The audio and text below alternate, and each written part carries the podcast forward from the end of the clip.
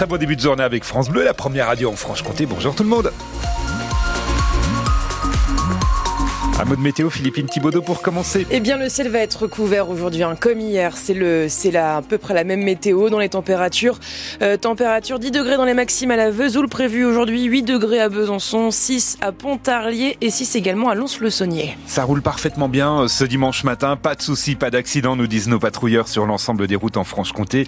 Autoroute y compris entre euh, Montbéliard et Edol. RAS, tout va très bien.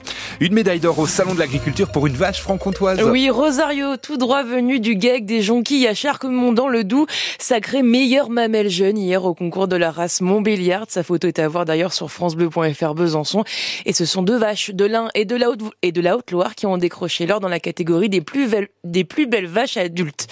Euh, c'était l'un des engagements de Gabriel Attal en pleine crise agricole, ajouté au plus vite à la liste des métiers en tension le secteur agricole. L'arrêté a été publié hier au journal officiel. Il doit permettre de recruter plus facilement de la main-d'œuvre étrangère. Un homme de 62 ans est mort poignardé hier à Penant dans le Doubs. Oui, il était avec son fils âgé d'une quarantaine d'années quand c'est arrivé, mais c'est le voisin qui a alerté les secours.